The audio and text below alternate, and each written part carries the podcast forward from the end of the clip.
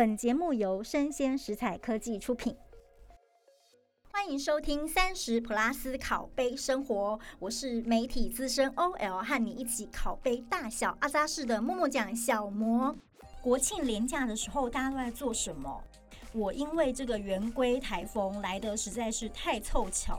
所以呢，连假的时候哪都没去，我就干脆在家追剧。但我发现呢，我身边也蛮多朋友跟我做一样的选择，在家追剧。最近呢，有在追剧的朋友应该都知道说，哎，最近有一出很热的韩剧《鱿鱼游戏》，另外还有一出是台剧，也蛮多人在讨论一个以大龄女子生活为主的一出台剧。这个礼拜才刚刚完结篇的《俗女养成记》。对了，我就是要来跟大家聊一下《俗女养成记》。呃，对我来讲，《俗女养成记》的这个故事比起《鱿鱼游戏》更让我有共鸣，因为其实蛮难得可以看到，在这个台剧的这个题材里面出现了三十五 plus，因为这个女主角陈嘉玲。她的年纪在第一季的时候她是三十九岁，那第二季的时候她的年纪已经超过四十岁。像这样子的大龄女主，其实，在台剧里面过去是几乎没有看过的。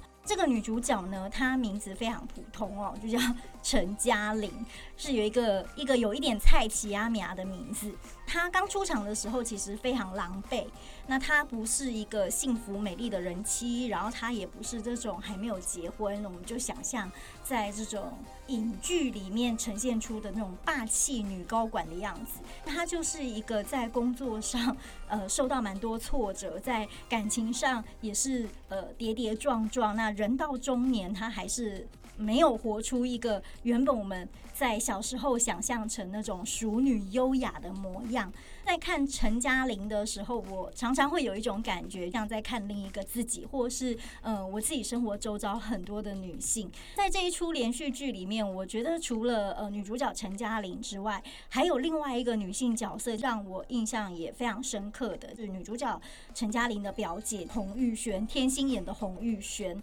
洪玉轩这个角色，我觉得她就符合蛮多呃外来者的眼光看，觉得是幸福的。人妻形象的这样的一个角色，因为她嫁了一个优秀的医生老公，然后她有看起来非常美满的家庭，然后看起来呃不虞匮乏的经济生活，但是这样子的一个幸福人妻，其实在她。漂亮的洋装底下，还有他的墨镜底下，其实它是一片一片的这个被家暴的淤青的这个伤痕，还有他被打肿的眼圈。那这个部分，其实在电视剧里面有还蛮，我觉得还蛮深刻的一个刻画。在这个剧里面有一段话，我印象非常深刻。洪玉轩的舅妈，女主角陈嘉玲的妈妈，就不小心得知了这个，她本来以为她嫁的很好的这个外甥女哦，日子过得很好，但没有想到她其实是被老公家暴的这个状况。就听到舅妈说啊，真的没有想到你老公是一个留洋，然后。嗯，博士，然后他还是个医生，怎么可能会在婚姻里面是一个会家暴的男人，甚至还外遇这样子？其实，在我们的日常生活里面，我们常常都可以听到这样类型的披着高射精地位、华丽外衣的男人，其实他们常常在情感的市场中买空卖空。所以，因为这个呃《俗女养成记》里面这个。片段让我今天想跟大家聊一聊渣男的思考误区。要知道，渣男脸上是不会写着“渣男”两个字的。其实呢，渣男他其实散布在各行各业里面，也在各种就是看起来仿佛很优秀的这个家世背景，其实也会有呃。渣男这样子的男性存在，如果我们只是从这个渣男的可恶的这一面来理解渣男，那其实就是进到所谓思考的误区。渣男之所以可以诈骗一个又一个不同年龄、不同个性、不同特质的女生，怎么可能是因为他很渣这一个可恶的这个原因吸引人掉到他的这个陷阱里面呢？所以要理解渣男，我们就得先了解他们究竟有何魅力。其实啊，我发现有蛮多就是呃，YouTuber 或者是也蛮多的作家。谈过渣男的套路，或是呃拥有以下什么样的行为是渣男，那女生看到就要快逃这样子。但倘若渣男他呈现出来就是所谓的自私自利、快速骗炮、忽冷忽热这样子的行为，其实是没有办法吸引人的，连人都吸引不来。那到底要怎么才能够扎到人？所以呢，我今天想跟大家分享的渣男是那种乍看之下温柔体贴、适合交往的男人。务实之后才发觉说，诶，他不是暖胃的热咖啡，他是闻起来浓醇香、喝一口就满嘴渣的咖啡渣。那这样子的渣男，我把它定义成为就是隐性渣男。对于三十 plus 的有些恋爱经验的女性来说，呃，大家平常很快就可以那个雷达发生警报，然后你会 get 到的这种显性渣男，通常道行都不会太高，而且他们可能都有一些非常明显的性格缺点，所以其实，嗯，显性渣男我们是比较容易透过我们呃感情的经验啊，然后在里面很快的就可以鉴别出来，像是大家很常讲。嗯，会把女生呃带到灌醉，然后带上床的这种骗炮烂咖，或者是说有暴力倾向的这种暴力男，又或是说自以为自己在撩妹，其实是骚扰的这种很油腻的油腻男，在我的定义里面，他们都不算是我刚刚讲的隐性渣男。其实我觉得他们更趋近于所谓的烂咖，就是这种男人其实就是烂人，就直接断绝往来。真正让人很难防备的，其实是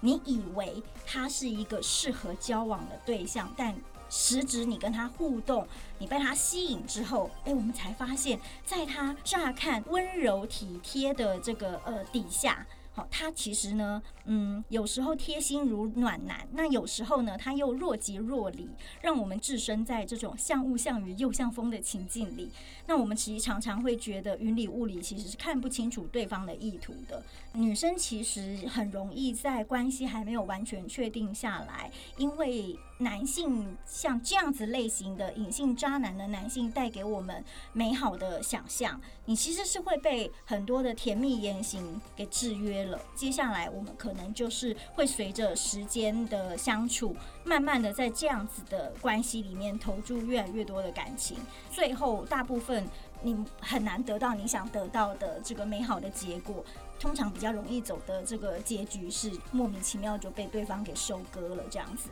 这边呢，我们就来赶快来聊一下渣男的这种迷人的特点到底有哪些。我这边列的第一点就是，他们通常具有现实优势的客观条件。怎么说呢？呃，其实很简单，就是看似高富帅或是人生胜利组的客观条件，这样子的条件的男性，其实很容易在第一时间就吸引到别人的，尤其是呃三十 plus 以上女性的好感度。因为我个人自己也是三十 plus 的女性，我身边也非常多这样的女性。通常三十 plus 的女性，我们在挑选交往的对象的时候，呃，我们还蛮容易呃。我们还蛮容易，就是会注意到所谓的呃高社经地位或是高学经历成就的男生，很多的隐性渣男，他们就是呃本身也都具有高社经地位或是高学历成就这样子的一个呃资历背景。我个人觉得，像这种类型的。已婚男或者是劈腿男，其实他们堪称隐性渣男中的翘楚。另外就是高学经历，其实很容易给人一种感觉，叫做看起来很聪明或是能力很好的感觉。长久以来，在性别养成教育的过程当中，女性其实还蛮容易形成一种慕强的心理。慕强就是我们倾慕比自己强的对象。所以，其实，在非常多的这个呃寻找交往对象的过程当中，女生其实还蛮多，很容易听到女性其实喜欢找比自己呃强一点的这种交往对象。所以呢，像我刚刚提到的这种拥有现实优势、客观条件的这种。高社经地位或高学经历成就的男生，其实就非常容易在第一步的互动的过程当中，然后吸引到女生的好感。那我曾经在这个大学生的一个论坛 d c a r 那就看到有男生就说：“哎，为什么女生都是喜欢高富帅的渣男，然后都不愿意给普男机会？”然后我就看到有女大生很有意思的回复。他就说：“哎，请问男生会想要给一个平常都不太打理自己，也不太擅长跟异性沟通，但是他本质是非常善良美好的一个普妹吗？”然后就底下就很多男生就呃没有办法回应，所以我们就可以看到说：“哎，其实男生也都希望跟漂亮的女生在一起。”男生很容易又觉得说，哎，女生通常都眼睛只看高富帅，难怪会被渣。所以呢，这种就会掉入所谓这种双标的一个状态哈。其实人跟人在还不认识的时候，外貌跟客观条件就是所谓的第一印象。那多数人其实真的比较容易对外貌相对好，或是对客观条件相对好的人产生自然而然产生好感。我有一个女性朋友，她就遇过一个所谓人生胜利组的隐性渣男啊。我这个女性朋友呢，她跟这个隐性渣男认识是在校友会的活动认识的，对方是一个大她好几届的学长，因为他们学校是有医学院的大学，所以这个学长其实就是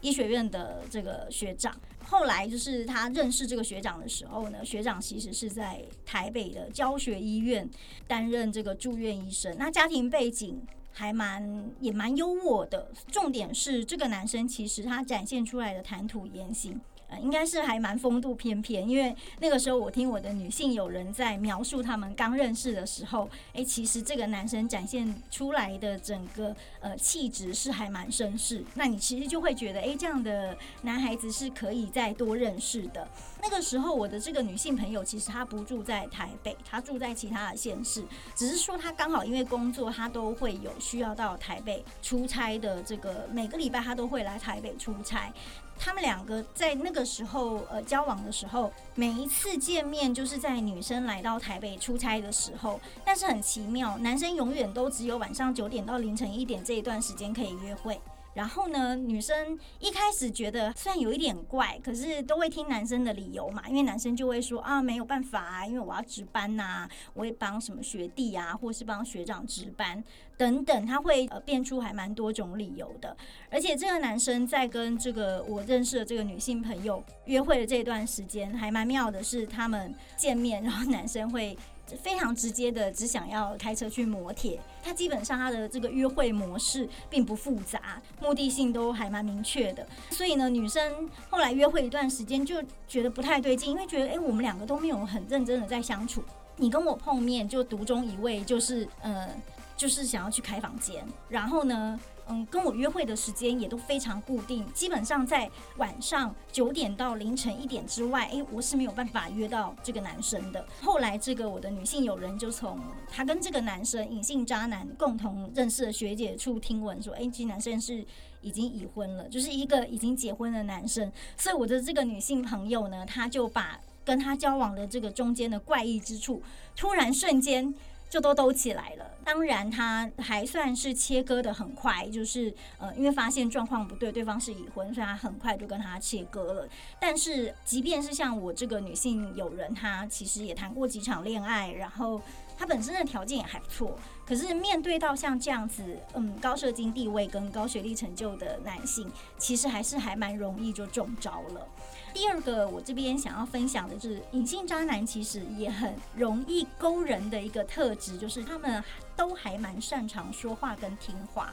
诶，大家可能会觉得擅长说话跟听话好像很简单，但其实我们在跟人互动，你就会发现，遇到一个呃懂得说话、懂得接话跟呃擅长倾听的人，其实大家在互动的过程当中是非常舒服跟迷人的。因为隐性渣男，他们通常呢不缺乏跟女性互动的经验，他们也会从过往的经验去累积丰富的这种呃跟女性互动的 data，所以他们通常都有还蛮丰富的谈资，不会讲两句话就据点对方。呃，我们其实还蛮容易从呃跟一些男性的互动发现，哎，有些男性其实确实是不太不太擅长说话。他们很容易在聊天的过程当中很难聊，这个我自己可以贡献一个我自己曾经遇过的一些男性的经验。我曾经遇过几个呃男生，然后在我们可能一开始出去约会的时候，那大家就会想说，我们来去看场电影嘛，因为这样比较不尴尬啊。毕竟呢，看电影的时间我们还可以专注于大荧幕的故事，那结束之后呢，大家就可以有一个讨论的话题。毕竟刚刚看完电影嘛，可能在看完电影之后，我们就。会聊一下电影。那我我通常就会还蛮主动的询问男生说：“哎，你觉得刚刚那部电影好不好看？”然后我遇过有男生就真的只会回我两个字“好看”。当你问他说：“哎，你觉得好看在哪里？”然后他就说：“嗯，我觉得都还不错。” 然后我就会觉得，那这样子，嗯，有一点难聊，就这这个人不太不太好相处，不好聊天。又或者是说，哎，我们可能约出去吃饭。可能在这个呃挑选完餐厅之后，因为通常我还是蛮乐意挑选餐厅的这种女生。我挑选完餐厅之后呢，我们可能就一起吃完饭之后，我就还会在那个吃饭的过程当中，我也会就是慢慢想知道说，哎，对方对于今天的这个餐点有没有什么想法啊，或者这是不是他喜欢的，或是他喜欢什么？我也遇过，就是哎，很容易据点的男生，他就会回我。我真的遇过有一个印象很深刻的，他直接回我说：“哦，我不喜欢。”然后我就觉得这真的是超级难相处，诶，这样子很难把话题再继续延续下去。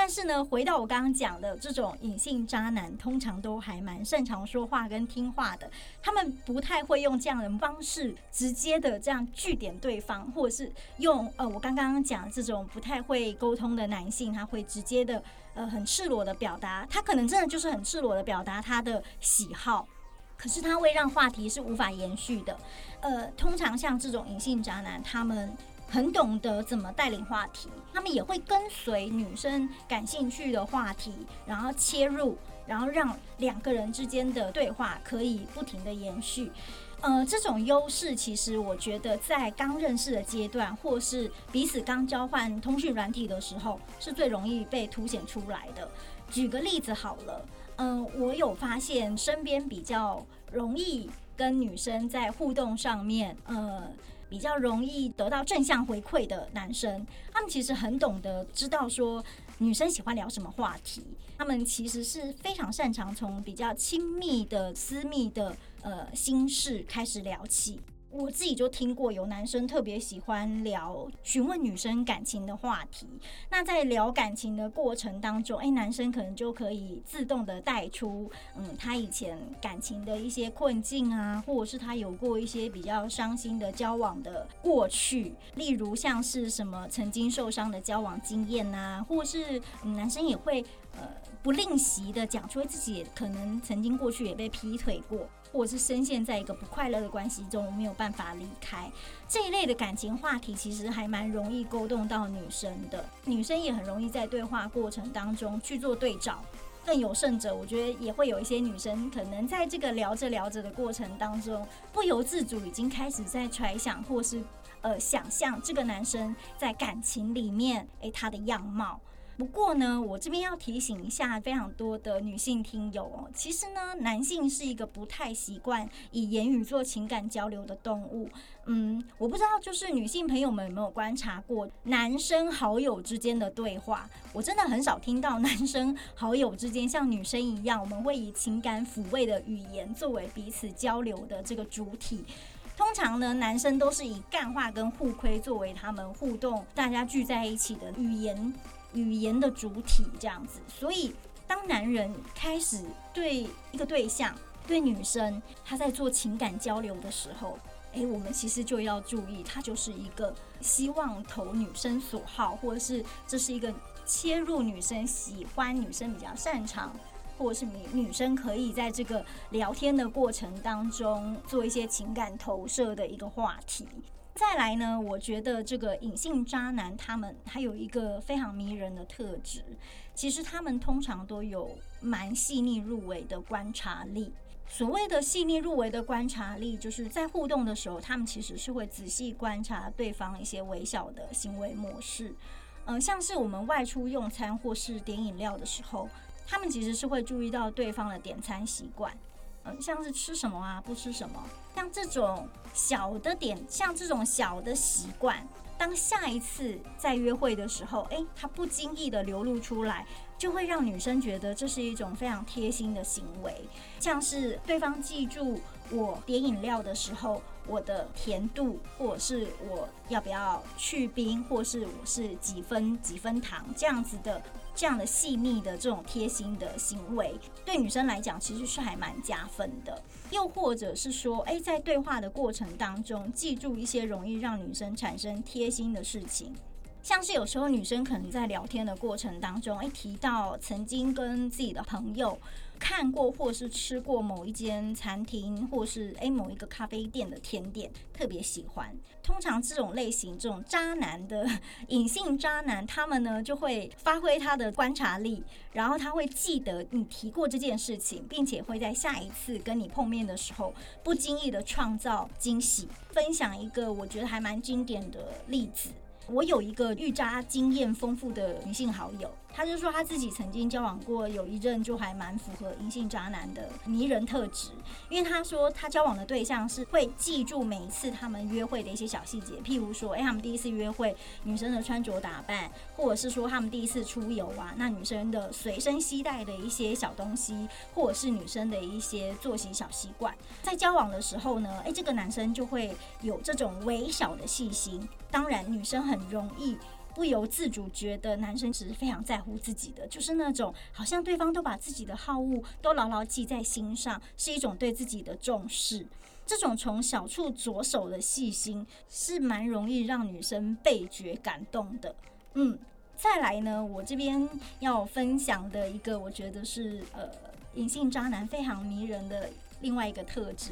他们非常懂得要钓鱼，耐性跟下饵。是关键。我这边来解释一下哈，要钓鱼耐心跟下饵是关键，到底在讲什么？我们常常会看到，在恋爱经验比较没有这么丰富的宅男呐，或者是比较嫩的男生，他们在跟女生的互动过程当中，会非常在意付出跟回报有没有被立刻满足。很多男性呢，他在跟女生互动的过程当中，他过分的在意自己的付出有没有得到相对应的回报。我觉得其实这个在呃成绩就是学经历还蛮好的单纯理工男身上特别容易看到这一点。毕竟他们过去的成功经验告诉他们，付出多少就会回收多少。但是感情跟读书或是工作其实是不一样的，它并没有一个固定恒等的等式。隐性渣男他们就是跟女性有长久的交手的经验，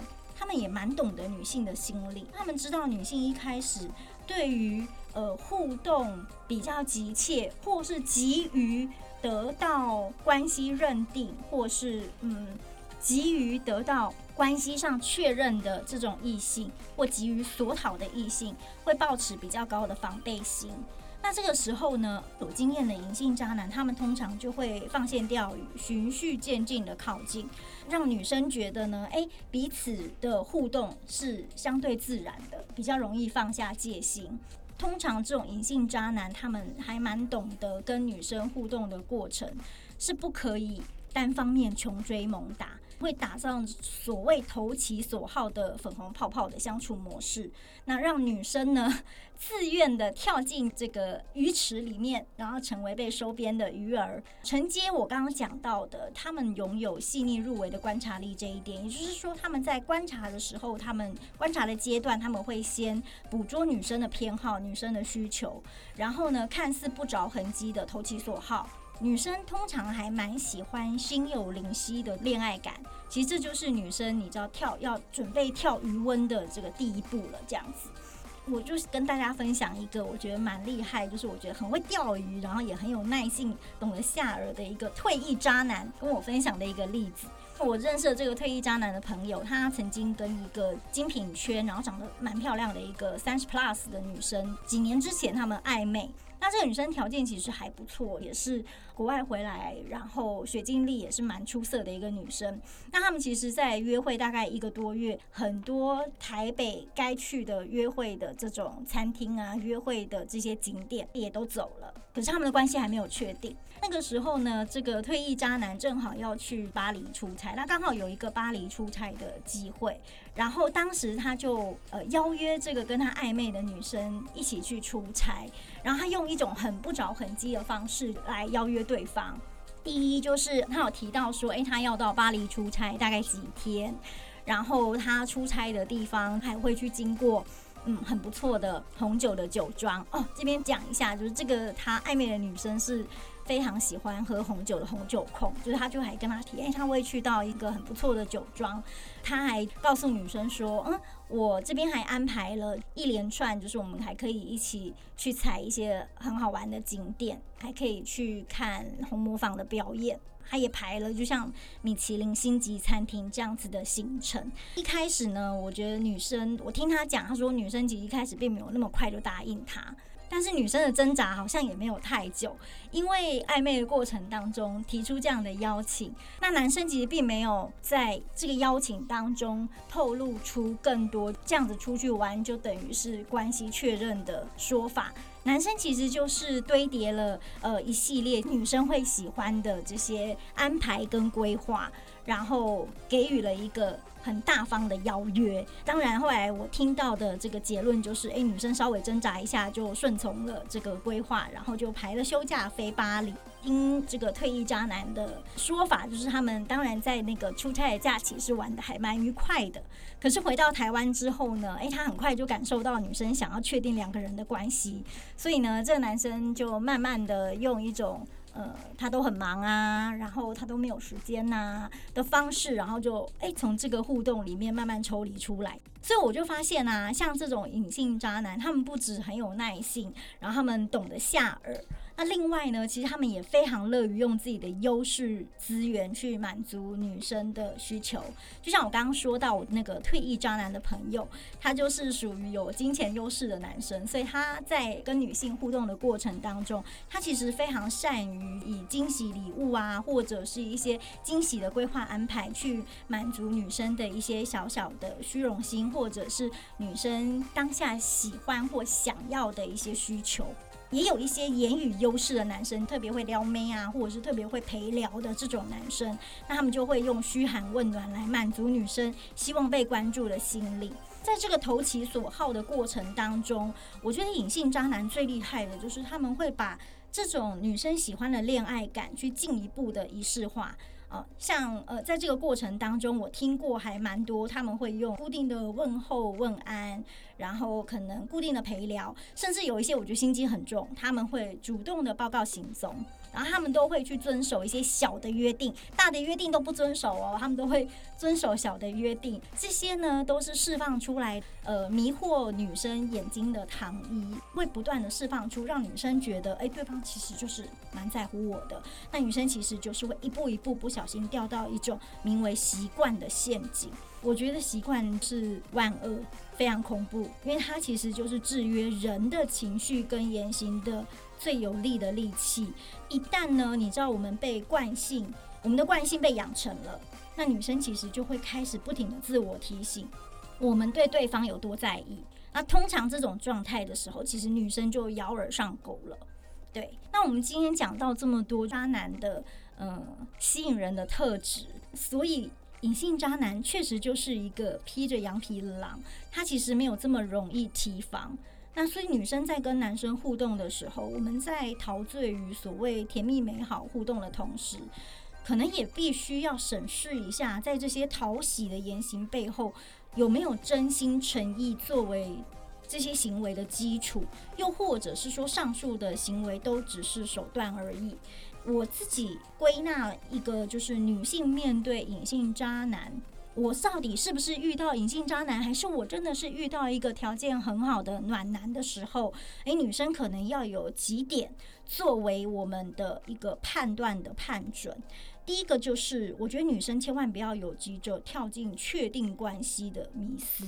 因为人跟人的相处其实都是需要时间来观察的。所以呢，我们必须要有耐性的去观察这个人的言行。为什么我会说需要观察言行呢？第二，因为这样你就可以加入所谓尝试的判断。如果说有跟这个呃渣男，或者是曾经有过被渣经验的女性，应该都理解，其实很多这一类型的男性，他们都有一种言行缺乏一致性的状况。所以这个时候呢，女生就要把互动的状态拉回所谓的尝试基础。我这边讲的强势基础，我们回到我最前面讲的这个例子，我一个女性好友在校友会认识了一个医生，就是他以前的学长。那他这个学长呢，在跟他交往的过程当中，诶，他发现他们永远都只有他来台北出差的那个晚上九点到凌晨一点的这个时间，这个男生可以跟他约会。